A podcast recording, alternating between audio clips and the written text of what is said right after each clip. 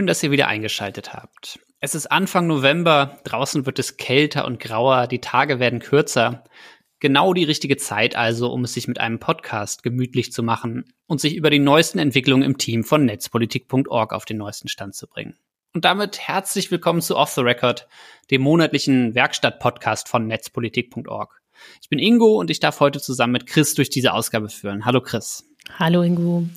Wir sind heute nicht zu zweit, sondern wir sind eine richtig große Runde, ähm, denn wir haben Zuwachs bekommen bei netzpolitik.org. Drei neue Menschen sind in den letzten Wochen und Monaten bei uns neu ins Team gekommen und die wollen wir euch heute vorstellen. Hallo, hallo Tina, hallo Sebastian. Schön, dass ihr da seid. Hallo. Hallo. Wie geht's euch? Soweit ganz gut, nur ein bisschen nervös, nicht der Rede wert. Auch mir geht's super. Ich schaue gerade draußen ähm, am Fenster, wie gebaut wird. Da ist ein großer Kran gerade zugange. Und das ist ein sehr schönes Kontrastprogramm zu Textarbeit, die häufig sehr im 16 zu 9 Format ist. Du sitzt im Büro von netzpolitik.org, ne, Sebastian? Ich, ich, ich, sitze im Büro und der Kran, der macht, der, der hieft wirklich sehr, sehr schwere Dinge gerade von A nach B. Sehr gut. Tina, wo sitzt du? Ich sitze bei mir zu Hause im Wohnzimmer in Dortmund umgeben auf der einen Seite von einer ganzen Menge Brettspiele und Lego-Modelle und die andere Hälfte des Raumes ist vollgekleistert mit Umzugskartons. Sehr gut. Wie geht's dir? Wo steckst du? Ich war bis eben ganz aufgeregt, aber jetzt freue ich mich, dass ich den Podcast, den ich sonst höre, irgendwie direkt auf den Ohren habe. Das ist richtig. Es ist ein sehr ungewohntes Setting. Ich bin zu Hause und blicke hier auf sehr viel Herbstlaub sehr gut. Live dabei. Bevor wir loslegen, noch mal ein kurzer Überblick, liebe Hörerinnen und Hörer. Was erwartet euch in der heutigen Ausgabe von Off the Record? Äh, das den ersten Punkt, den wichtigsten Punkt habe ich schon gesagt. Ähm, wir gehen ins Gespräch mit Tina und Sebastian und den neuen im Team von netzpolitik.org und stellen die so ein bisschen vor. Ähm, und dann gehen wir nochmal in die Tiefe zu einem Thema mit Sebastian, denn der hat eine Recherche direkt am Anfang seiner Zeit hier bei netzpolitik.org veröffentlicht über äh, die Hintermänner der Porno-Plattform Xhamster und über diese Recherche sprechen wir noch ausführlicher. Und dann, wie immer zum Ende der Sendung, gibt's einen Blick auf die Finanzen und die Spendensituation von netzpolitik.org. Jetzt freue ich mich aber erstmal, euch anderen kennenzulernen, denn äh, es ist ja immer noch eine sehr besondere Zeit, in der wir uns gerade äh, befinden. Ähm, wir ha ich habe, glaube ich, alle von euch jetzt schon mal gesehen. Äh, Sebastian, du bist sowieso öfter im Büro. Ähm, und Tina, ihr arbeitet öfter remote und man hat sich mal kurz gesehen, aber ansonsten fand das Kennenlernen jetzt relativ viel online statt und deshalb ist es jetzt cool, dass es auch einfach mal ein bisschen ausführlicher Zeit gibt, äh, mit euch zu plaudern. Finde ich auch selber sehr praktisch. Tina, wollen wir mit dir mal anfangen? Ähm, stell dich doch einfach mal kurz vor. Wer bist du? Seit wann bist du bei netzpolitik.org und was machst du eigentlich hier bei uns? Ja, mein Name ist Tina Schieber, seit kurzem erst tatsächlich. Ähm, ich bin seit August jetzt bei Netzpolitik. Ähm, ich verstärke dort die Stefanie, vor allen Dingen im Bereich Finanzen und ja, mal schauen, was noch so anfällt an Tätigkeiten. Und ja, finde das bisher schon ziemlich gut. Ach so, du wolltest noch wissen. Du wolltest noch wissen, was ich noch so gemacht habe, nicht wahr? Nö, ich, ich dachte, äh, vielleicht will Chris äh, eine Frage stellen, deshalb habe ich mich irgendwie mal kurz zurückgehalten, aber äh, nee, genau, also du meintest gerade, du verstärkst bei uns im Team ähm, Stefanie und unterstützt sie bei der Arbeit. Ähm, kannst du sagen, was ihr beiden oder was, was du dann auch konkret tust? Ja, momentan haben wir vor allen Dingen ein Projekt äh, auf dem Schirm und zwar, dass unsere Buchhaltung ähm, in-house geführt wird zukünftig und das so ein bisschen optimiert wird. Ähm, ich habe halt einen Hintergrund in dem Bereich äh, fachlich und kenne mich da ganz gut aus, würde ich jetzt mal behaupten. Und äh, jetzt suchen wir halt eine passende Software, beziehungsweise haben wir schon eine gefunden, die wir jetzt implementieren werden und dann müssen entsprechende Workflows erstellt werden und äh, ja, im Prinzip hauptsächlich erstmal die Buchhaltung ein bisschen effizienter gestalten und natürlich nach allen Künsten der Auflagen unseres Gesetzgebers, damit das, äh, damit die Gemeinnützigkeit unseres Vereins dann halt auch erhalten bleiben kann. Sehr gut. Du hast gerade schon gesagt, du kennst dich aus. Was hast du denn bisher gemacht?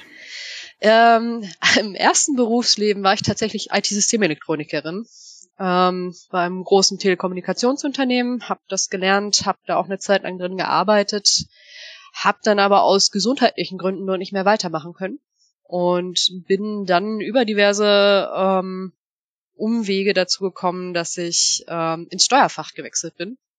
Hab dann also die nächsten Jahre bei Steuerberatern gearbeitet, hab auch noch einen Steuerfachwirt draufgelegt letztes Jahr und habe aber die ganze Zeit gemerkt, dass mir so ein bisschen die IT auch fehlt, weil äh, man sah dann quasi im Büro immer, wo die nächsten Baustellen entstehen werden, aber man hatte halt sich eher um Steuererklärungen zu kümmern oder ne, Mandantengespräche zu führen, was halt so kommt. Und ähm, das war dann zeitweise ein bisschen frustrierend. Deswegen habe ich mir gesagt, okay, das ist jetzt für mich das Zeichen, dass es das noch nicht gewesen ist.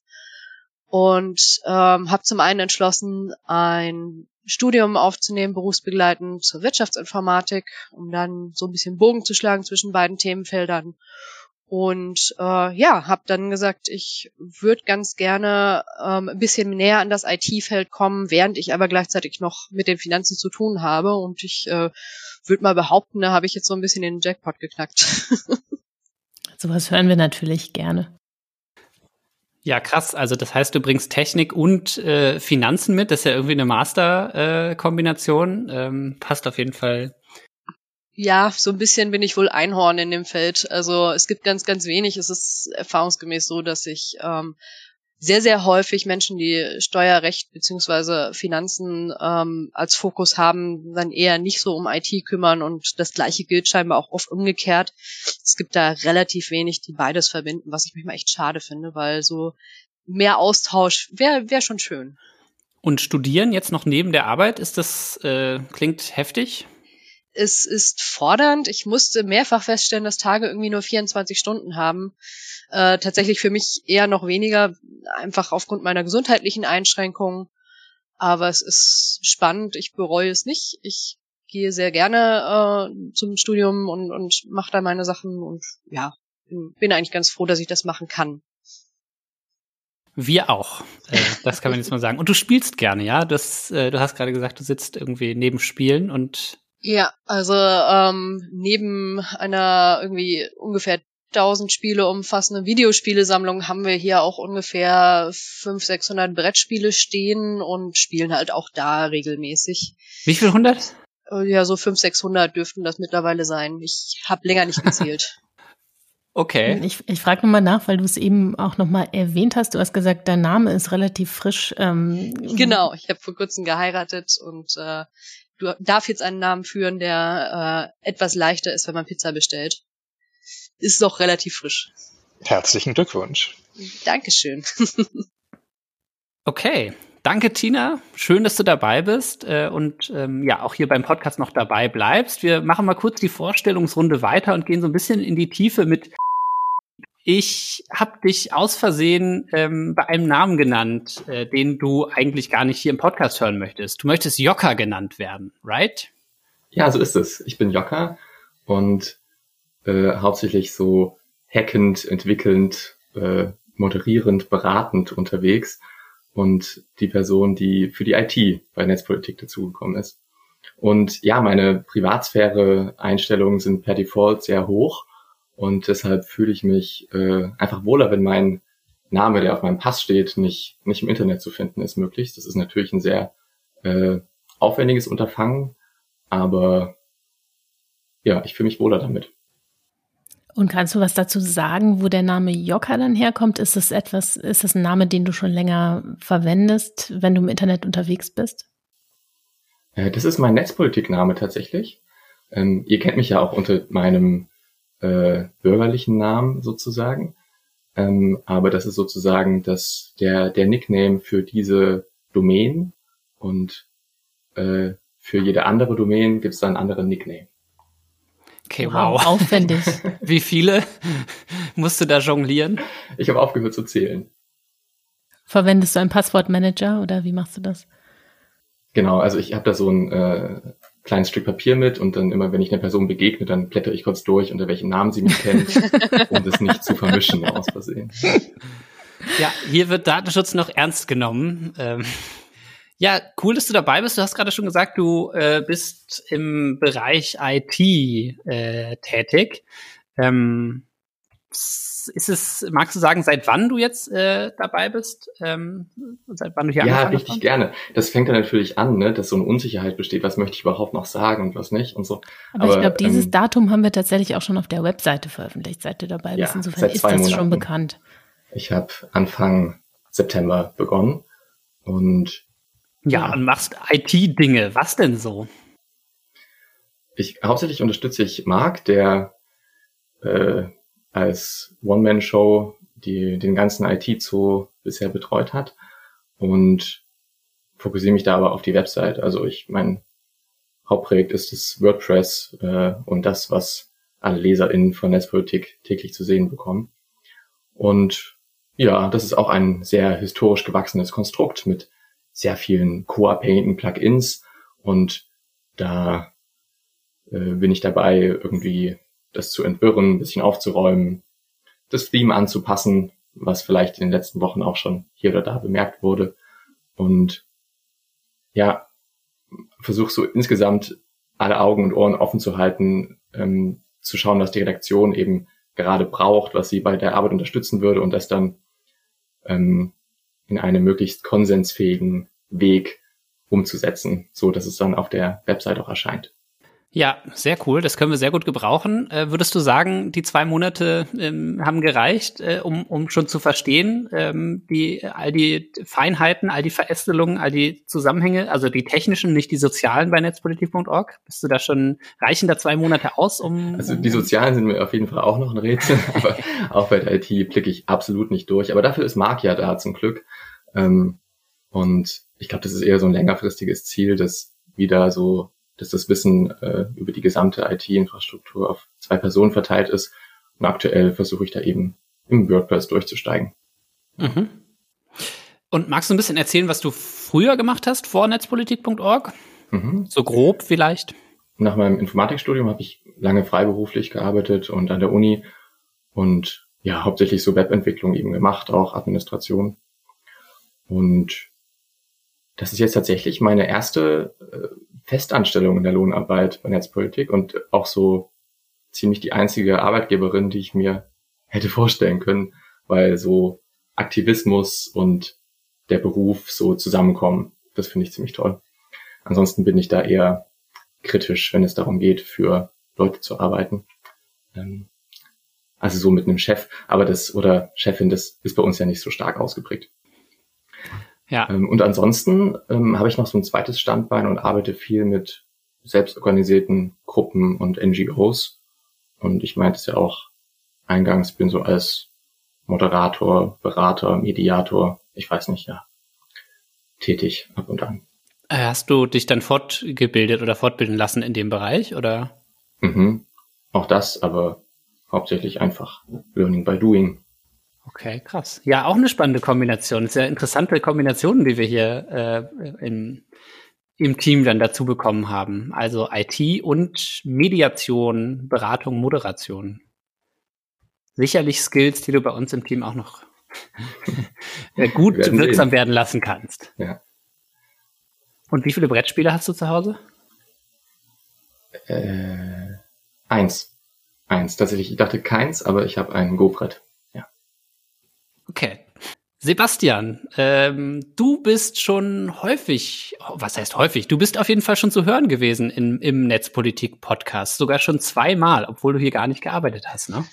Das stimmt. Unsere Wege haben sich immer mal wieder gekreuzt und dann war es nur konsequent, dass ich mich bewerbe, als eine Redakteursstelle offen war. Genau. Erklär doch mal kurz, wer du bist, seit wann du dabei bist und was du machst bei uns. Ja, ich bin der neue Redakteur bei der Redaktion seit dem 1. Oktober. Ich bin Journalist für Tech und Investigation und das seit 2015. Da habe ich angefangen mit Tech-Journalismus. Damals war ich Praktikant bei Spiegel Online Netzwelt und fand das Thema und das Ressort total toll und habe mir gesagt, ich bleibe da dran und ich bin dann auch wirklich da dran geblieben. Und ich hatte schon damals mitbekommen, dass Netzpolitik.org wichtig ist. Da hieß es dann, ähm, guck dir das mal an. Und seitdem ist Netzpolitik.org in meinem ASS-Reader. und meine Beziehung hat sich da sehr zu verändert. Erstmal war das sehr fremd und ich habe auch ganz vieles erst einmal nicht so richtig verstanden, so diese Gesetzgebungssachen. Man muss ja wirklich überlegen, ich hatte überhaupt keine Vorkenntnis in dieser Zeit ähm, und habe das dann immer mal so beobachtet und bin dann so langsam reingekommen und über die Jahre habe ich Einzelne aus dem Team einfach kennengelernt und getroffen einige Zeit mit Anna Biselli zusammengearbeitet, die ja mal beim Motherboard war die man noch sehr gut ergoogeln kann anhand ihrer Artikel. Ähm, und dann kam irgendwann eben diese offene Stelle und jetzt bin ich plötzlich hier.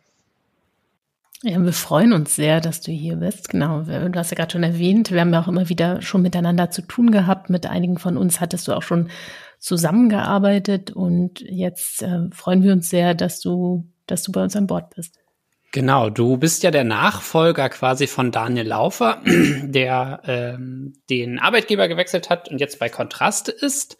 Und mit dem hattest du tatsächlich auch schon mal eine Recherche gemacht, zu der ich dich hier interviewt habe im Podcast. Ne? Das war diese Pim-Eis-Geschichte. Genau, ähm, eine polnische Firma, ähm, die Gesichter digitalisiert hat mit biometrischen Daten, eine Gesichtersuchmaschine. Und wir haben danach noch eine Recherche gemacht, Daniel und ich, über Verschwörungsliteratur auf Amazon, die penetrant empfohlen wird von der Plattform. Ähm, ich, es bringt mich immer in Verlegenheit zu hören, dass ich Daniels Nachfolger bin. Also technically stimmt das. Ne? Die Stelle ist frei geworden. Ich habe mich darauf beworben. Aber natürlich, man kann nicht in Daniels Fußstapfen treten. Wir sind ganz andere Menschen. Wir erwarten jetzt aber monatlich eine fette Investigativgeschichte von dir, Sebastian. Das ist ja wohl klar. Ich verstehe. Du hast ja schon gut vorgelegt. Also vielleicht hältst du das Level noch. No pressure. Und, genau, und wenn nicht, ist es auch vollkommen egal. Genau, ich habe absolut das Gegenteil bewirkt von dem, was ich wollte, merke ich gerade.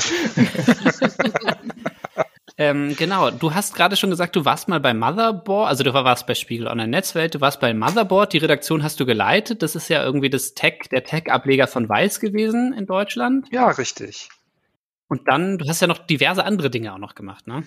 Ähm, genau, Motherboard wurde dann fusioniert mit Weiß. Also es hat ja schon immer zusammengehört als Firma. Dann wurden auch die Redaktionen fusioniert. Da war ich dann ähm, Redakteur, Senior Editor für Tech und Investigation und konnte in der Zeit so äh, eigentlich das schärfen, was ich am liebsten mache und was ich jetzt auch noch mache. Eben eine Mischung aus auf der einen Seite Berichterstattung, die tagesaktuell sein darf und Berichterstattung, die mittel- bis langfristig oder auch mal richtig lange sein darf, um neue Dinge zu enthüllen rund um den Bereich Tech und Investigation. Und dann habe ich noch eine andere Sache gemacht, ein Jahr lang, also zwischen jetzt und von vor einem Jahr.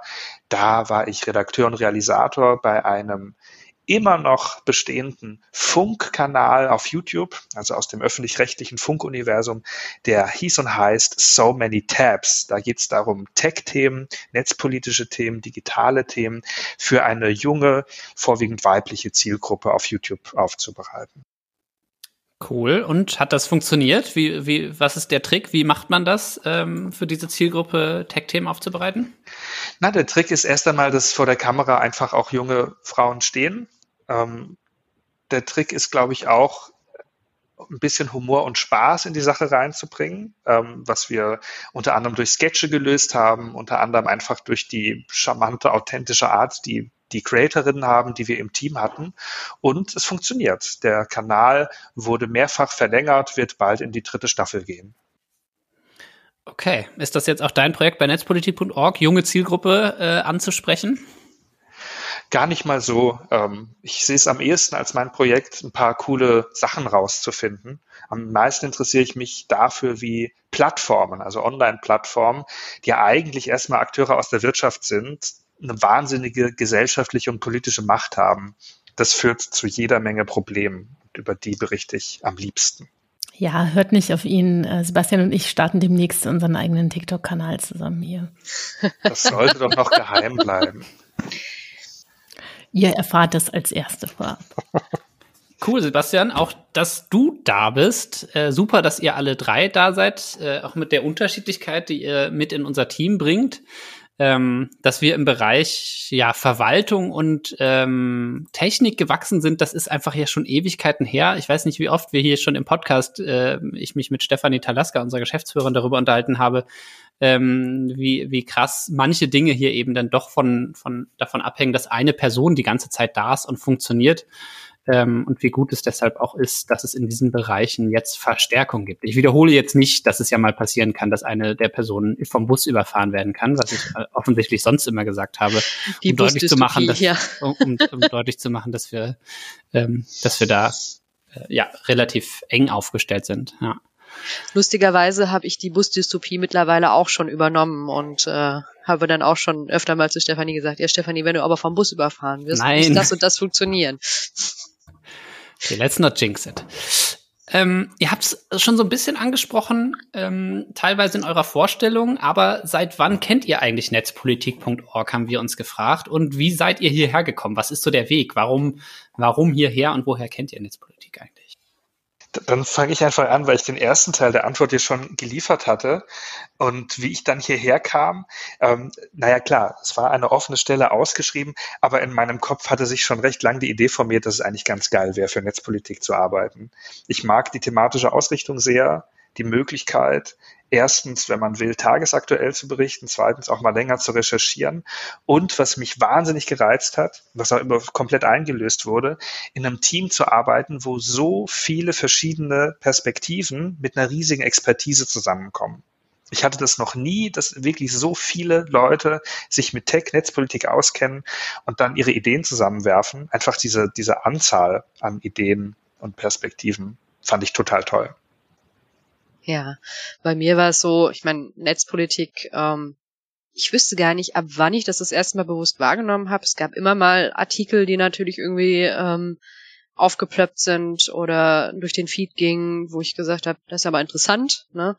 Ich muss aber auch dazu sagen, dass natürlich in den letzten Jahren ich vor allen Dingen auch durch die Fortbildung super viel äh, nur Steuerrecht gepaukt habe und irgendwie dann auch links und rechts nicht viel Zeit war für irgendwas ich habe dann erst, nachdem ich die Prüfung bestanden habe, wieder so ein bisschen mehr Möglichkeiten gehabt. Da habe ich dann auch angefangen, Podcasts zu hören und bin auch auf euren Podcast das erste Mal bewusst gestoßen. Das muss also ungefähr zum Jahreswechsel gewesen sein. Wow, eine, eine ehemalige Zuhörerin. es gibt sie. ja, tatsächlich. Und ähm, ja, ich glaube, da habe ich das erst so richtig auf den Schirm bekommen und dann war ja irgendwie relativ Anfang des Jahres, äh, dass die Stelle ausgeschrieben war wo ich gesagt habe, oder andersrum, ich habe erst gar nicht damit gerechnet, dass das überhaupt äh, eine Option wäre. Ähm, ich habe ich hab damals auch zu, zu Stefanie und Anna gesagt, ne, das sind die coolen Kids, da habe ich keine Chance, so nach dem Motto. Ähm, ich, mein Mann hat mich dann trotzdem ermutigt, mach mal. Und ich habe dann einfach spontan eine E-Mail geschickt und ähm, habe die Augen zugemacht und die abgeschickt.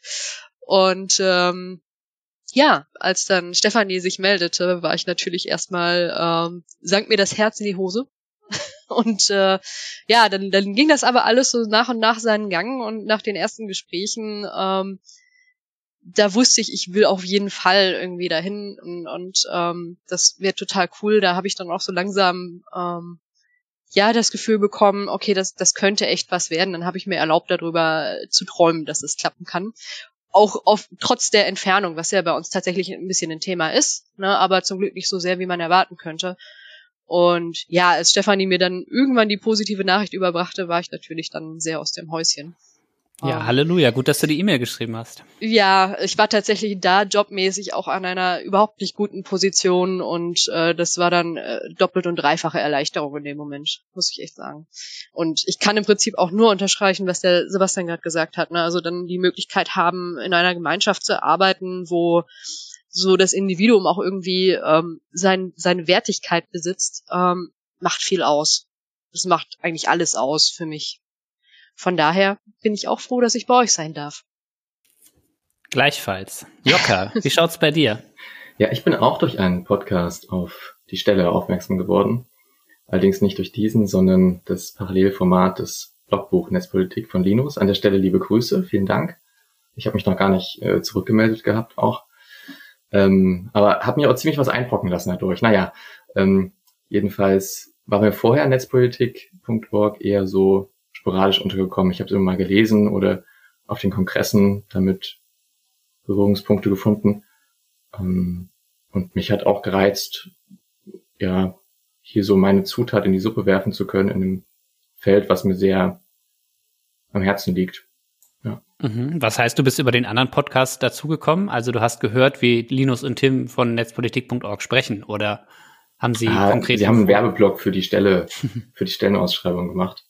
Ähm, und es, es war wirklich eine sehr äh, diffuse Beschreibung. Also äh, eigentlich stand drin, du, wir wissen auch nicht so genau, Hauptsache du kannst dich mit Computern aus. Und ich dachte, ja, das passt.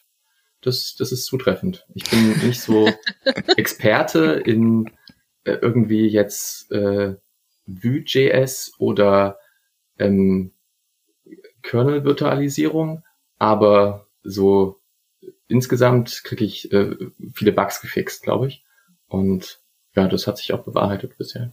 Da wirst du bei uns ähm, einige, einige finden und ganz gut zu tun haben mit Bugfixes.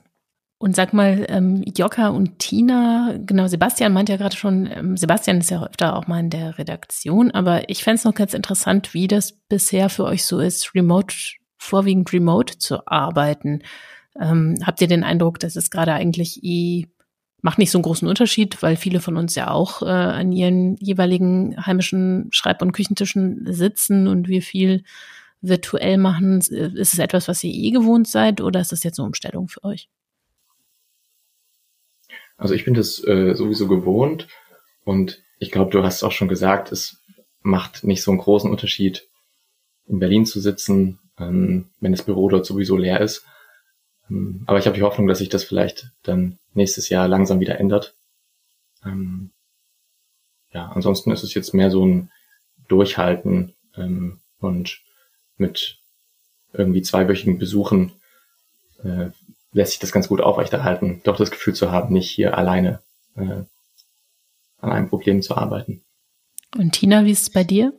Hm, für mich ist das eigentlich nichts Neues. Also bei dem äh, Steuerberater, bei dem ich die überwiegende Zeit gearbeitet hatte, an der Stelle auch Grüße an Herrn Braukow, ähm, da war es eigentlich so, dass wir sehr, sehr viel Homeoffice gemacht hatten. Schon aufgrund der Tatsache, dass wir nicht genug Plätze im Büro hatten, war das einfach eine logistische Notwendigkeit.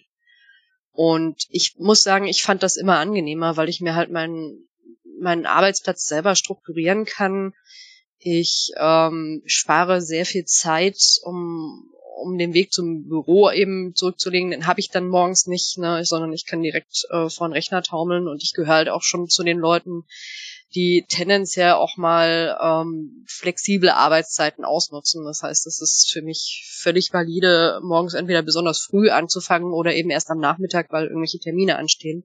Und das kollidiert ja auch nicht mit meiner mit den Ergebnissen meiner Arbeit, sage ich mal. Ne? Es ist halt relativ egal, ob ich ähm, eine, eine Rechnung jetzt morgens um, um acht überweise oder eben erst nachmittags um vier. Das von daher, ähm, ja, ist das, ist das für mich völlig in Ordnung und ich bevorzuge das eigentlich auch so, obwohl ähm, ich natürlich trotzdem euch gerne sehe ne, und, und mich dann auch immer freue, wenn mal Bürozeit angesagt ist. Aber so diese, dieses Hybridmodell ist für mich, glaube ich, so optimal. Ja, ich glaube, das geht uns gerade allen ein bisschen so, dass wir uns freuen, wenn mal wieder ein bisschen Bürozeit angesagt ist und wir uns auch mal von Gesicht zu Gesicht treffen können. Vielleicht wird es ja auch wieder mehr werden. Ähm, mich würde noch interessieren, Sebastian hat es ja gerade schon so ein bisschen gesagt, was er, wie er sich das vorher vorgestellt hat und was davon dann eingelöst worden ist. Aber was habt ihr erwartet, bevor ihr diesen Job angetreten seid und wie war es dann wirklich, als ihr bei netzpolitik.org angefangen habt? Also für mich war das erstmal so, ähm, auch nachdem was in der Stellenbeschreibung ausgeschildert war, habe ich ähm, mir natürlich gedacht, dass schon erstmal ein bisschen was in dem Feld zu tun ist. Und von daher ist es auch, ne, also neben dem Buchhaltungsprogramm müssen wir halt gucken, dass wir endlich mal die Spendenbescheinigung ein bisschen automatisieren können. Auch das ist so ein Ziel meiner Arbeit, dass wir dann ähm, die nicht mehr manuell erstellen und eben so ein bisschen organisatorisches im Hintergrund und ähm, tatsächlich ist es dann auch so ziemlich das von der reinen Arbeitsweise gewesen und ich hatte gehofft, dass es dann halt, ne, nach allem, was ich auch aus dem Podcast so wusste, dass es dann sehr ähm, kollegial und miteinander abläuft und auch das hat sich soweit ähm, mehr als bewahrheitet. Also das hat meine, meine Erwartung auch eher übertroffen noch. Und ähm, von daher bin ich momentan da sehr happy, was das angeht. Und bei dir, Jokka, würdest du sagen, das hat sich gedeckt oder gab es dann noch äh, Dinge, die dich eher überrascht haben, als du dann tatsächlich hier aufgeschlagen bist? Ja, sowohl als auch. Also ich habe natürlich Netzpolitik maßlos glorifiziert und überhöht und mit einer sehr großen Ehrfurcht gekommen und äh, die auch nicht unberechtigt ist, denke ich. Also so dieses politische Berlin, äh, in einer gewissen Weise eine andere Sprache, einen anderen Sprech in so einem Redaktionsbetrieb und generell auch ein hohes Tempo, das hat mich äh, schon eingeschüchtert und das hat sich auch bewahrheitet, dass das äh, Punkte sind, bei denen ich noch viel äh, lernen kann. Und ansonsten habe ich auch erwartet, irgendwie so eine klare Aufgabe zu bekommen und es gibt eine klare Vision und ich bin so mittendrin im Redaktionsgewusel. Und dieses Gewusel findet jetzt eben eher virtuell statt, wie wir schon gehört haben. Und ähm, es war dann ganz erleichternd zu sehen, dass natürlich hier auch nur mit Wasser gekocht wird. Ähm, ja, und letztendlich bin ich jetzt aktuell bisher viel mit Bugfixing ähm, betraut und äh, versuche dieses seit 15 Jahren gewachsene WordPress mit, äh, ich habe gestern mal geschaut, äh, 25.000 Artikeln und 250.000 Kommentaren äh, zu pflegen. Das ist so äh, voll gepumpt fast. Ähm, und habe da schöne kleine äh, Aufgaben gefunden, wie zum Beispiel die Verbesserung der Suchfunktion oder kann jetzt bei der Spendenkampagne äh, mitgestalten und es ist ähm, schön, da auch so eine Freiheit zu haben. Genau, da sieht man auf jeden Fall, könnt ihr Hörerinnen und Hörer auf jeden Fall schon mal, äh, wenn ihr einen Effekt von Jockers Arbeit sehen wollt, dann könnt ihr mal die Blog-interne Suche benutzen, ähm, die jetzt nämlich etwas effizienter funktioniert, etwas besser funktioniert als vorher. Etwas, ja, wir sind noch in der Testphase. Ich nehme auch Feedback entgegen. Gerne äh, generell auch Kritik an der Website an Jokka mit 2c at netzpolitik.org. Werde ich das bereuen, das gesagt zu haben? Na, mal schauen. Wir bekommen auf diesem Podcast immer erstaunlich wenig äh, Feedback, auch wenn wir irgendwie mehrfach sagen, hey, schickt uns doch mal eine E-Mail oder hinterlasst einen Kommentar. Ähm, das, deshalb haben wir auch gerade so überrascht oder erstaunt äh, reagiert, als Tina gesagt hat, sie war Hörerin, bevor sie, äh, bevor sie eigentlich hier angefangen hat. Ähm, von daher wissen wir immer gar nicht, ähm, ja genau, wie, wie viele Leute diesen Podcast hören und ähm, von daher glaube ich nicht, dass du da jetzt sehr viel Feedback bekommen wirst. Vielleicht haben wir es auch immer nur falsch gemacht und du wirst jetzt richtig viel Feedback bekommen. Wahrscheinlich fragen dann alle nach dem Namen. Machen wir gerne mal ein Experiment. Also wer bis zu dieser Stelle gehört hat, möge doch bitte eine kurze E-Mail schreiben an sebastian.netzpolitik.org. Das habe ich auf YouTube gelernt, dass man sowas manchmal macht. Äh, kein Spaß, interessiert mich wirklich, äh, würde mich freuen, ob dann mein Posteingang explodiert. Okay, Sebastian, du kriegst dann aber auch die E-Mail von mir, ne? Wenn nicht, stellen wir diesen Podcast dann ein. Weil, wenn es nicht, wenn's nicht über 3000 E-Mails sind. Aber bitte nicht in die Kommentare schreiben, bitte direkt an Sebastian schreiben. Ja, das soll nur ich abbekommen. Ja, ja Sebastian, gibt es bei dir noch eine Sache, die dich überrascht hat? Ähm ja, wie krass es wirklich ist. Ähm, ich habe ja jetzt eine Woche wochenaktuell, ein Jahr wochenaktuell gearbeitet, jetzt ist es wieder tagesaktuell und wenn einfach zehn Leute der Morgenkonferenz ihre Ideen reinhauen, das ist einfach genial, welche Möglichkeiten sich da auftun, auch mal eben zu sagen, komm, da sitzen wir jetzt zwei, drei Leute an ein Thema, das ist total toll, habe ich jetzt ganz lang nicht mehr gehabt, ähm, so eine starke Besetzung zu haben. Ich finde es auch total super, dass jetzt mal so von außen, also wurde frisch von neu dazugekommen, von dir gespiegelt zu bekommen, ähm, weil es stimmt, wir sind tatsächlich ja inzwischen eine wirklich große Redaktion geworden über ja, die vergangenen wirklich. Jahre. Wenn man mal überlegt, so viele andere Digitalteams, die haben drei, vier, fünf Leute und das ist hier einfach mehr als verdoppelt. Das ist Wahnsinn. Ja, und erlaubt uns auch in äh, Nischen reinzugehen, ähm, wo andere dann vielleicht nicht hingehen. Im besten Fall wenn ich, wenn ich euch drei Redakteurinnen so zuhöre, dann werde ich richtig äh, neidisch und neugierig. Ich glaube, ich sollte öfter zu den Redaktionskonferenzen einfach lauschend dazukommen, um diesen Spirit mitzubekommen. Ja, der Ansonsten, Gedanke kam mir auch. ja. Ihr seid sehr herzlich willkommen in den Morgenmeetings. Ähm, wir wollen nur keinen Ärger mit Stefanie und Marc bekommen, wenn wir euch dann abwerben für die Redaktion. Der Jitsi-Raum steht euch aber offen auf jeden Fall. Ja. Ja, das ist total toll zu hören, äh, die Motivation ähm, und die ja doch äh, tollen Erwartungen und dann ja irgendwie auch halbwegs eingelösten äh, Erwartungen, von denen ihr hier sprecht. Wir, vielleicht machen wir in einem Jahr nochmal so einen Podcast äh, in dieser Konstellation und gucken, wie war so euer erstes Jahr und was hat euch dann noch so überrascht. Ähm, ich würde jetzt an dieser Stelle mal zum nächsten Unterpunkt unseres Ablaufs gehen, nämlich zum Thema Medientipp. Ähm, die Leute, die diesen Off-the-Record-Podcast öfter hören, wissen das, dass wir immer unsere Gäste, unsere SprecherInnen darum bitten, einen Medientipp, einen netzpolitischen Medientipp mitzubringen aus den letzten Wochen, also irgendeine aktu halbwegs aktuelle äh, Geschichte oder Video oder sonst was bei einem anderen Medium. Kann natürlich auch irgendwas bei uns sein, ähm, aber äh, in den meisten Fällen ist es eher was von anderen Medien. Und da bin ich jetzt auch wirklich sehr gespannt, was ihr an Tipps mitgebracht habt. Wer möchte anfangen? Ja, ich kann gerne beginnen ich glaube tatsächlich, die HörerInnen sind netzpolitisch gebildeter als ich. Ähm, und obwohl ich sehr viel Zeit am Rechner verbringe, konsumiere ich äh, fast nur Papiermedien. Dieses, dieses neumodische Online-Zeitung, das hat mich noch nicht so erreicht. Und ähm, das passt doch ganz gut zu der aktuellen Klimakonferenz. Ich habe einen Artikel aus der aktuellen Ausgabe der Le Monde Diplomatique mitgebracht von Guillaume Pitron, eine äh, Übersetzung. Äh, er heißt Klimakiller TikTok, die Ökosünden der Digitalindustrie und äh, ist eigentlich, äh, ich glaube, das Vorwort aus äh, seinem neuen Buch, wofür ich jetzt wahrscheinlich ungewollt Werbung mache, aber ich habe es noch nicht gelesen.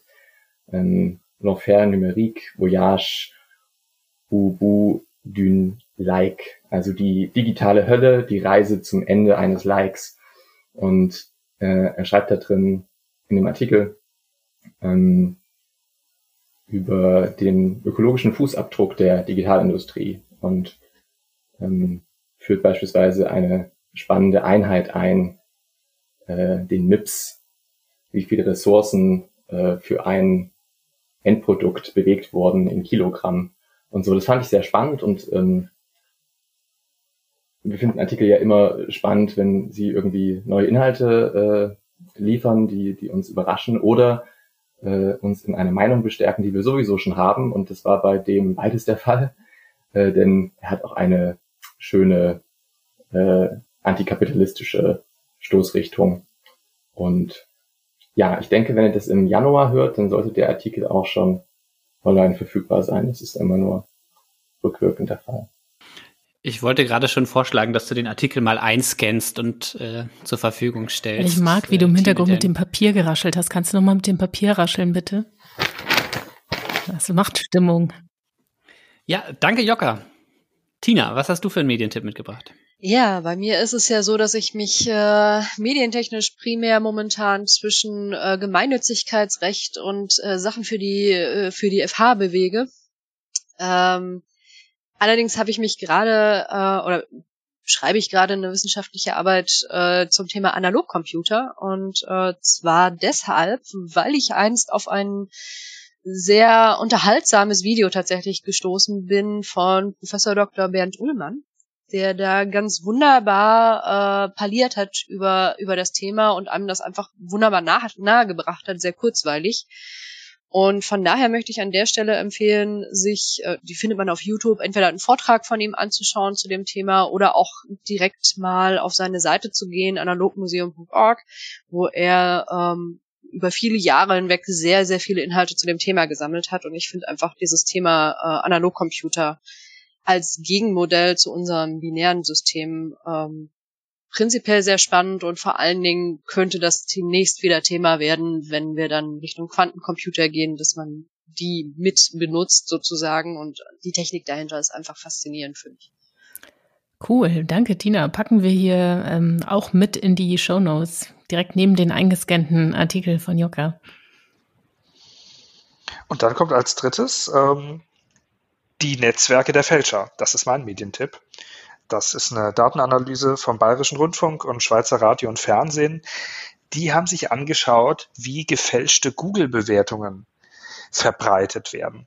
Und ich fand das deshalb total spannend, weil ich mich auch schon mal gefragt habe, ob man da nicht mal zu recherchieren müsste mit der These, als ob da nicht auch ganz viel gefälscht wäre. Aber ich bin überhaupt nicht dahinter gekommen. Und man sieht dann in der Datenanalyse von denen, die hatten einen so smarten Zugang, auf den ich nie gekommen wäre. Und umso dankbarer bin ich, dass die es gemacht haben die Netzwerke der Fälscher. Cool, werden wir auch verlinken.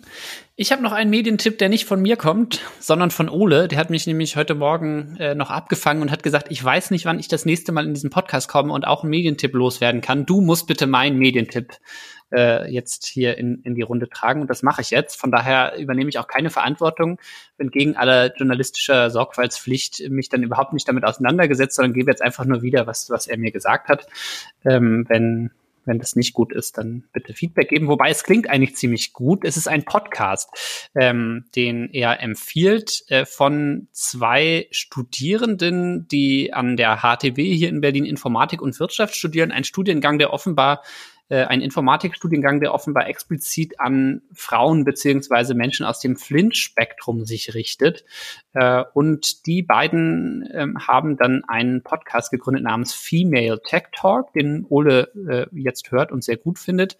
Und der nach Aussage von Ole eben ein bisschen anders, äh, nicht so der klassische Tech Talk ist, sondern äh, ein bisschen niedrigschwellig, sehr viel Spaß äh, am Gerät äh, und äh, Spaß an der Informatik vermittelt. Vor allen Dingen, weil die beiden eben eigentlich ganz andere Perspektiven haben oder ganz andere Hintergründe haben. Die eine der beiden Hosts ist Balletttänzerin und die andere ist Clubmanagerin und die äh, haben sich jetzt eben entschieden, Informatik und Wirtschaft studier zu studieren und sprechen in diesem Podcast offenbar auf sehr anschauliche und empowernde Art über ja, Tech und Informatik. Das klingt auf jeden Fall ziemlich spannend, fand ich. Deshalb gebe ich diesen Tipp von Ole gerne weiter.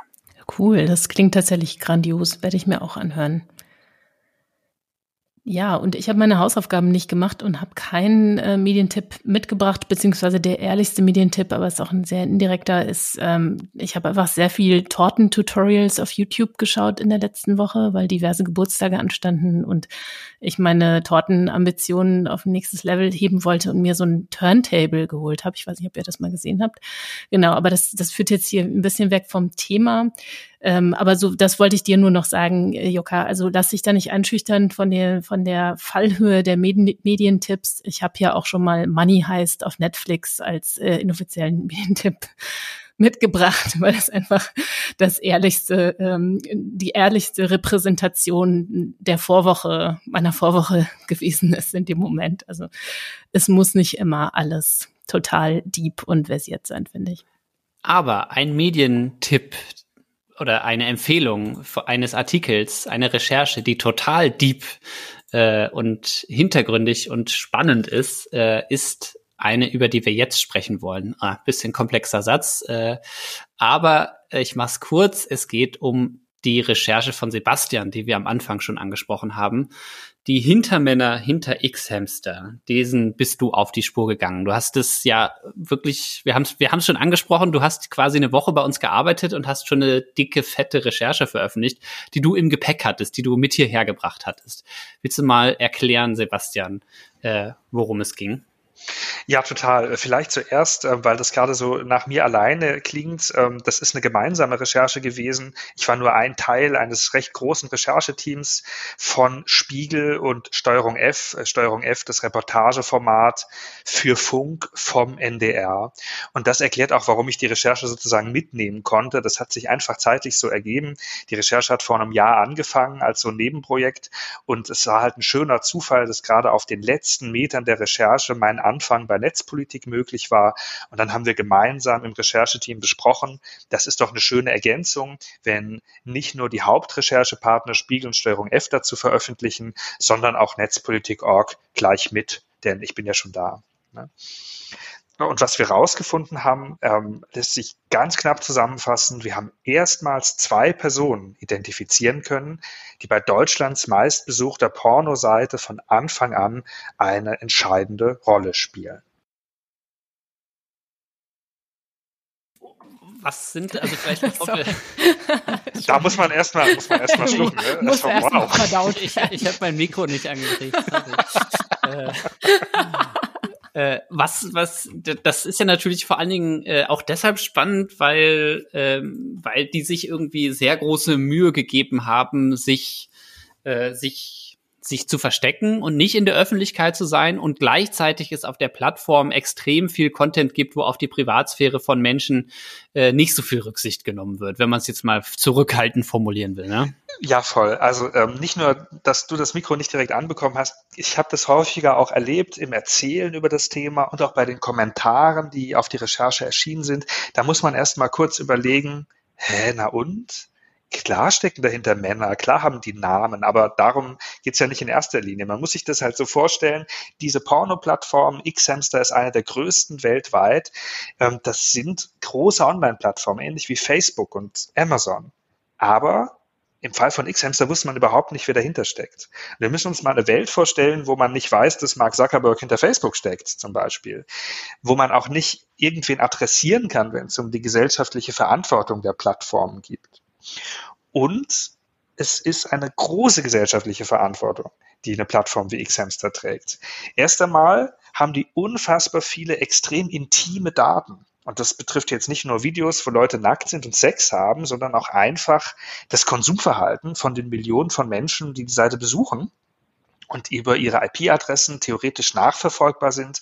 Das lässt ja auch Rückschlüsse zu über sexuelle Vorlieben. Für manche vielleicht nicht so schlimm, aber für andere, die möglicherweise wegen ihrer Vorlieben diskriminiert oder verfolgt werden, ein ganz, ganz großes Thema. Und dann gibt es diese vielen Berichte von zahlreichen Fällen, in denen die Plattform ihre gesellschaftliche Verantwortung offenbar nicht wahrgenommen hat. Fälle, in denen Fotos und Videos oder Einverständnis der gezeigten Personen aufgenommen und oder verbreitet wurden. Umso größer also das öffentliche Interesse herauszufinden, okay Leute, wer ist es denn nun, der zumindest gesellschaftlich eine Verantwortung trägt, der Gesicht zeigen könnte für diese Plattform? Ja, das finde ich ganz interessant, was du sagst. Wir hatten ja auch hier im Podcast tatsächlich schon ein bisschen das Gegenstück, ähm, also die Geschichte einer Person oder eine Person zu Wort kommen lassen, ähm, die betroffen war von genau so einem Fall, deren Bilder dann gegen ihren Willen auf Pornoplattformen gelandet sind. Und das, was ihr da gemacht habt, ist, ist ja so ein bisschen das Gegenstück, die Hintergrundrecherche dazu zu liefern, ähm, wer da eigentlich dahinter steht.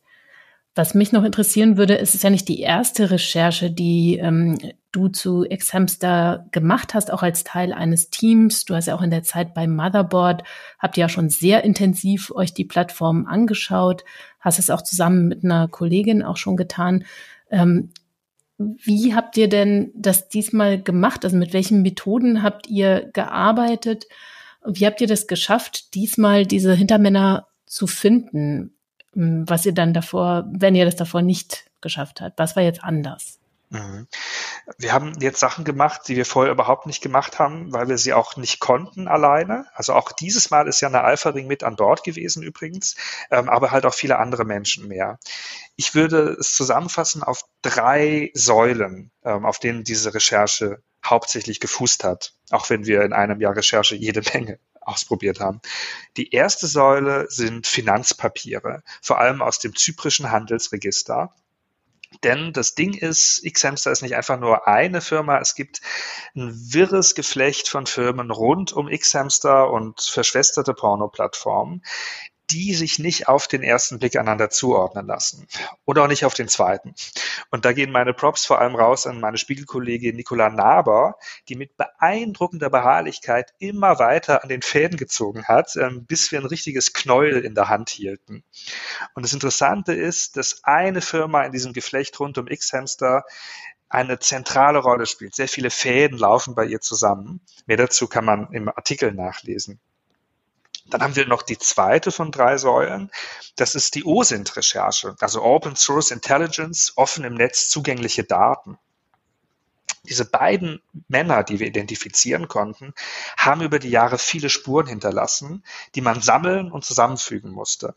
Das waren E-Mail-Adressen, Postadressen, Nicknames, Klarnamen also zig Puzzleteile aus Website-Archiven, historischen Domain-Datenbanken und sozialen Medien. Und da muss ich Props geben an meinen Spiegelkollegen Roman Höfner. Ich habe von ihm auch gelernt, dass man sich nicht so schnell entmutigen lassen soll. Also wir hatten so viele Puzzleteile schon und es sind Wochen der Recherche vergangen gewesen und ich dachte, pff, das wird nichts mehr, es ergibt sich kein ganzes Bild. Aber Roman hat einfach weitergesammelt, bis wir ein ganzes Bild hatten. So, und jetzt kommt noch die dritte von den drei Säulen. Das war die Recherche vor Ort. Also wir hatten Papiere, wir hatten OSINT-Sachen, wir hatten ein ganzes Bild, aber man will das natürlich verifizieren, ob das auch mit der realen Welt übereinstimmt. Also waren zwei Kolleginnen aus dem Team auf Zypern, wo Xhamster und die anderen Firmen sitzen, Patricia Schlosser und Annette Kamera von Steuerung F. Und die haben mit den Menschen gesprochen aus dem Umfeld von Xhamster. Hat auch ein paar Tage gedauert. Die sind ja nicht so, dass man die einfach so direkt besuchen kann. Aber es sind einige Gespräche gelungen und die konnten dann das Wichtigste bestätigen. Ja, krass. Das klingt auf jeden Fall nach einer Menge Aufwand und äh, ja, nach einer Menge Arbeit auch. Also jetzt irgendwie ist ja das klassische Ding, so lange Zeit irgendwie Dokumente zu durchwühlen und irgendwie im, im, im Netz äh, kleinen Spuren hinterherzugehen. Das äh, klingt erstmal nicht spannend, äh, aber dann mit einem ja doch sehr spannenden Ergebnis. Ähm, gehen die Meinungen wahrscheinlich auseinander, aber ich finde wahrscheinlich, ich würde sagen, auch die Suche selber finde ich hochspannend. Aber ähm, das Ergebnis könnt ihr, genau, sehr empfehlenswerte Recherche auf jeden Fall nochmal nachlesen. Wir wollen auch gar nicht zu viel verraten, was in dem Beitrag drinsteht, falls ihr ihn noch nicht gelesen habt. Aber was mich noch interessieren würde, ist, wie die Zusammenarbeit abgelaufen ist. Also du hast es ja gerade schon genannt, ihr ähm, hattet da sehr viele verschiedene Medien und Redaktionen zusammen an Bord. Ähm, war das für dich das erste Mal, dass du auch in so einem großen Verbund gearbeitet hast und wie hat das funktioniert? War für mich das erste Mal in dieser Größe. Ich hatte schon Kooperationen, wo es halt zwei äh, Recherchepartner gab und dann vielleicht so zwei, drei Leute. Jetzt waren wir da teilweise zu acht, manchmal noch eine oder andere Person noch mehr dabei, zwei große Medienmarken mit an Bord. Das war total schön. Ähm, die Recherche ist auch immer größer geworden. Ganz am Anfang waren da nur Jana Alfering und ich. Wir hatten das für Weiß gemeinsam viel recherchiert, wollten dann weiter recherchieren und hatten Kontakte aufgebaut zu Patricia Schlosser von Steuerung F. Wir hatten uns schon gegenseitig wahrgenommen, weil wir beide viel zu dem Thema veröffentlicht hatten und dann einfach festgestellt haben, ja, warum sollen wir da irgendwie ein Wettrennen draus machen, ähm, wenn wir auch einfach zusammenarbeiten können. Und dann haben wir so während der Recherche gemerkt, in den ersten Monaten, das ist eigentlich groß, eigentlich auch zu groß für uns drei, können wir das irgendwie erweitern. Spiegel wäre eigentlich total toll. Also einfach mal nachgefragt und die haben Ja gesagt. Und das Ergebnis war dann so eine Signal-Gruppe, die monatelang das Spannendste war, was auf meinem Handy passiert ist. Also ich habe noch nie in einer so großen Gruppe mit so vielen Menschen an einem Thema recherchiert. War wirklich aufregend, weil immer neue Hinweise reinkamen, teilweise nachts, vor allem in den letzten Wochen. Und das, obwohl ich all diese Leute noch nie persönlich getroffen habe, wegen Pandemie.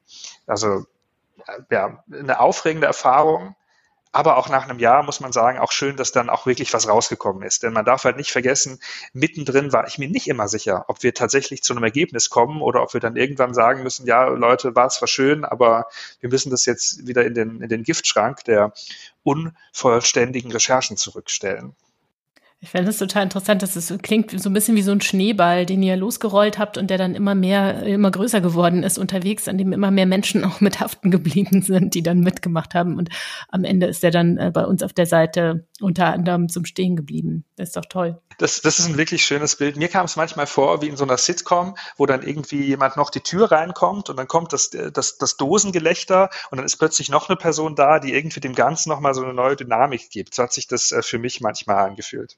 Ich habe, glaube ich, den, das erste Video dazu schon gesehen. Das war dann, glaube ich, bei Steuerung F. Kann das sein, dass die schon veröffentlicht hatten? Ja.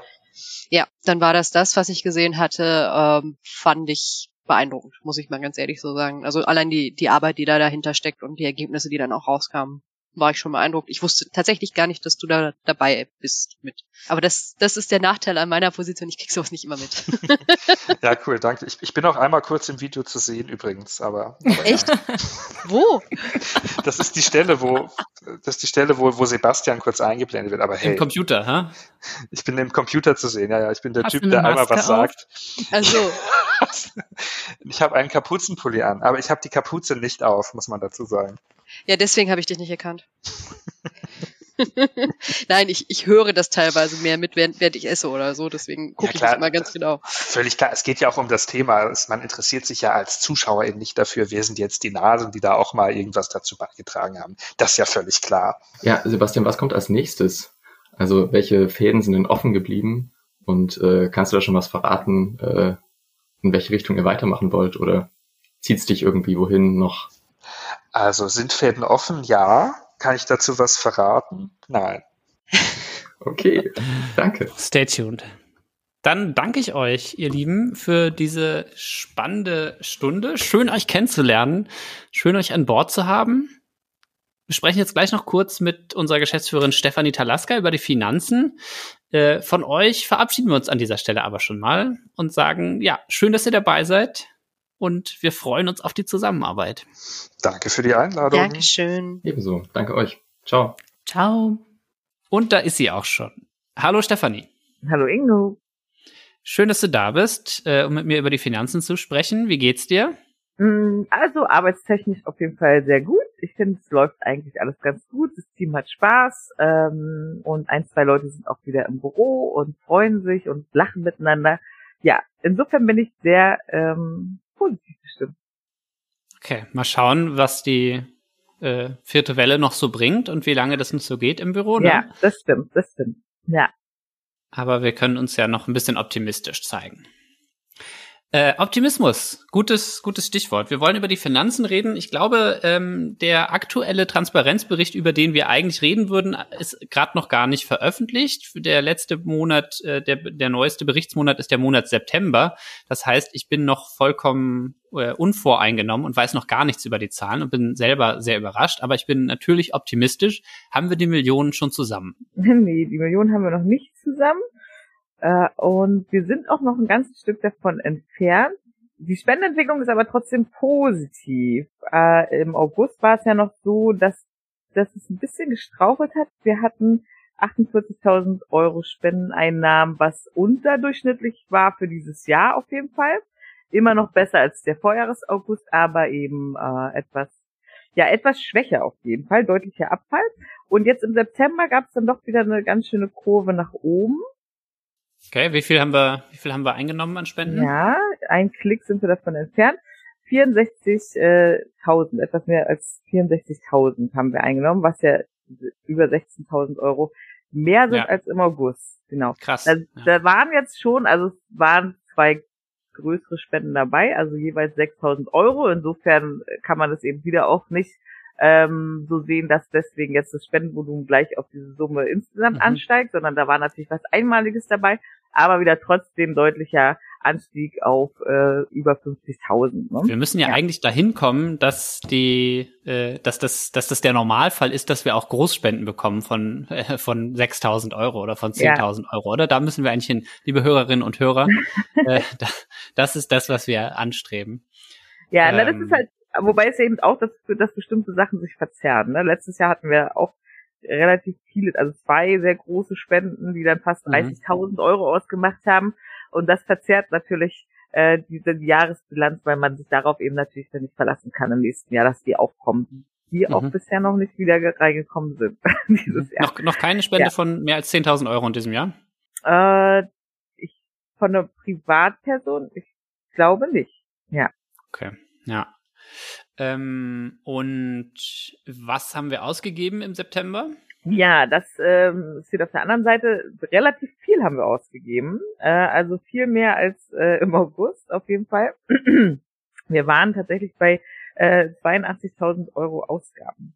Okay, wow. Genau, also gewissen Batzen. Da ist natürlich ein Batzen, sind 5.000 Euro Umsatzsteuerzahlung. Äh, Zahlung. wir haben ja verschiedene Steuererklärungen abgegeben und so weiter. Mhm. Äh, also von daher, das ist ein einmaliger Posten gewesen, äh, den man sozusagen nicht als äh, ständige Ausgabe betrachten muss. Und natürlich im August ging es ja dann auch los, dass wir unsere erste neue Angestellte begrüßen Mhm. durften. Das heißt, da kommen dann natürlich auch nochmal äh, Personalkosten steigen dadurch. Äh, insofern ist es immer noch alles okay, aber ein bisschen müssen wir schon gucken bei den Ausgaben. Ne? Je nachdem, wie sich jetzt das Jahresende entwickelt, äh, müssen wir mal gucken, ob wir bestimmte Sachen vielleicht ein bisschen weniger machen können. Ob, also ich, um Gottes Willen, ich will auf keinen Fall irgendwas festschreiben, aber ähm, Aber was wären das, also an was für Dinge denkst du jetzt? Ich bin jetzt total ideenlos, weil was wir, der Großteil dessen, was wir ausgeben, sind ja Mhm. einfach Personalkosten, oder? Beziehungsweise Genau, ja. die Organisationsentwicklung, in der wir gerade sind, aber Genau, also die Organisationsentwicklung irgendwann äh, wird die ja auch wieder wegfallen, ne? Das ist ja auch nichts, was für immer bleibt. Also wir, ja. wir sind ja dann irgendwann hoffentlich so entwickelt, dass wir, dass wir erstmal eine ganze Weile ähm, darauf verzichten können. Äh, und dann, ja, werden sich sicherlich auch noch einige andere Sachen ändern, dadurch, dass Tina ja als äh, Verstärkung im Finanzteam jetzt da ist, ist mhm. natürlich die Frage, was für eine externe Buchhaltung mhm. braucht man noch, ne? okay. ne? So, also da werden sich auf jeden Fall noch Dinge verschieben. Ja. Okay. Ähm, okay, das heißt mehr Einnahmen, mehr Spenden im mhm. äh, September 2021, aber auch mehr Ausgaben und perspektivisch auch jetzt dauerhaft höhere Ausgaben, weil, wie wir in dieser Sendung ja ausführlich besprochen haben, unser Team gewachsen ist. Und das ist ja aber auch Teil der Planung. Ne? Unter anderem deshalb haben wir gesagt, wir, äh, wir können wachsen in diesem Jahr, weil wir letztes Jahr deutlich über unserem Spendenziel sind und weil wir natürlich hoffen, dass wir in diesem Jahr unser Spendenziel, unser hochgestecktes Spendenziel von einer Million erreichen. Wo mhm. halten wir? Bei wie viel Prozent äh, im September? Im September sind wir bei 50 Prozent. Also mhm. es ist äh, noch nicht ganz optimal. Äh, Im ja. Vorjahr des September waren wir bei 65 Prozent. Ähm, aber man muss natürlich sagen, dass wir natürlich auch 25 Prozent mehr äh, Spenden einnehmen wollen als letztes Jahr. Das ist natürlich schon ein ganz schöner Batzen, ne? So, jetzt war es letztes Jahr so, dass wir auch ungefähr 25 Prozent des Gesamtvolumens im Dezember mhm. erhalten haben. Mhm. Und nichtsdestotrotz auch mit dieser Kalkulation wird es schon knapp. Also mal sehen. Also ich bin sehr gespannt. Also wenn wir die Millionen tatsächlich erreichen, dann können wir aber wirklich ähm, nicht nur Sekt, sondern da kann man vielleicht Cremant aufmachen. Ne? Also natürlich privat finanziert, völlig klar. Ja. ähm, ja. Okay, das heißt, es ist noch ein Weg zu gehen. Das Interessante ist ja, dass wir die Aufzeichnung jetzt Anfang November machen. Das heißt, wir sind mitten in der Planung unserer Jahresendkampagne, unserer Weihnachtskampagne. Ähm, und äh, ja, das heißt, der, die Erkenntnis, ja, ist jetzt keine neue Erkenntnis, aber diese Kampagne muss auf jeden Fall zünden. Wir auf haben jetzt gleich Fall. das nächste, das nächste Meeting der Gruppe äh, Spendenkampagne. Ähm, da können diese Zahlen uns hoffentlich nochmal motivieren. Ja, ja, es ist äh, auch immer wieder erstaunlich, dass im Jahresverlauf eigentlich nicht so viel passiert bezüglich der Erhöhung der Spenden. Ne? Also es ist dann immer eigentlich dann quasi, wenn eine so eine Kampagne kommt, zum Beispiel zum Jahresende, dann steigen die Spenden ja enorm und davon bleibt dann eben ein kleiner Teil als äh, dauerhafte Spenden bestehen, mit dem man dann so ungefähr rechnen kann im ähm, Folgejahr. Aber so im Jahresverlauf, äh, da sind die Ausschläge meistens tatsächlich nur wegen ähm, etwas größeren Spenden. Ja. ja. Seltener, weil die tatsächlich wirklich doll steigen oder so, ne? Ja. Mhm. Ah, okay, das ist interessant, ja. Gleichzeitig ist es doch aber schon so, dass sie kon et konstant etwas höher liegt, ja, das ja. Spendenniveau. Das, das auf oder? jeden Fall. Das auf jeden Fall. Äh, wir, trotzdem, also ich habe vorhin noch mal genau geguckt in den Transparenzbericht vom letzten September und tatsächlich sind wir nur bei ähm, knapp 20.000 Euro mehr Spenden als im letzten Jahr September. Ja. Naja. Mhm. Wobei wir auch die zwei großspendig hatten, ne? Also wie letztes ja. Jahr die 30.000. Insofern deswegen, ja. man muss immer einerseits, andererseits, äh, nichtsdestotrotz ähm, ist alles erstmal noch soweit in Ordnung. Und wir haben ja auch noch ein paar Rücklagen. Aber es wäre natürlich schön, wenn man sich bald darauf einstellen kann, dass man mhm. das Niveau, was man jetzt fährt, halten kann. Ne? Ja. Äh, und nicht sozusagen ähm, der Kopfschmerzerei kriegt, wie wie viel muss man jetzt machen, äh, um das halten zu können. Ne? Weil wenn die ganze Redaktion mit Kampagnen beschäftigt ist, das wäre natürlich jetzt auch nicht so optimal. Ne? Right. genau, aber ich gehe immer davon anstellen, der oder die für Kampagnen und Fundraising zuständig ist und Öffentlichkeitsarbeit. Aber dafür ja. brauchen wir auch wieder mehr Geld.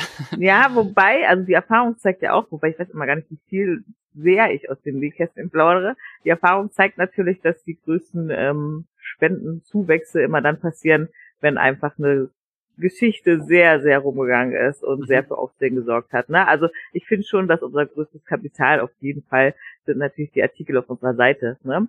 Also äh, Fundraising hin oder her. Natürlich kann da einiges mitgemacht werden, gar keine Frage.